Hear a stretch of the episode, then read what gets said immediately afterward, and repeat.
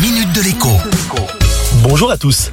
Je m'adresse aujourd'hui aux 2,6 millions d'étudiants qui sont nombreux, comme beaucoup d'autres catégories de Français malheureusement, à être dans la galère. La disparition quasi totale des petits boulots d'un côté et la baisse des revenus des parents de l'autre, ce qui limite ou empêche les coups de pouce, en met des centaines de milliers dans une situation de galère monumentale. On ne peut donc que saluer le geste d'Intermarché à leur intention. Jusqu'à lundi prochain, les étudiants qui dépenseront 20 euros dans l'un des 1840 magasins du groupe recevront en retour un bon d'achat de 10 euros sur présentation de leur carte étudiant. Bien évidemment, on peut aussi se mettre à plusieurs pour atteindre ce seuil des 20 euros et se partager ensuite le ou les bons d'achat. Maintenant, si vous avez des étudiants dans votre entourage, par exemple sur le même palier ou dans le même immeuble en temps normal, je vous dirais bien de les inviter à dîner. Mais à cause de la pandémie, ce n'est pas la meilleure idée du monde.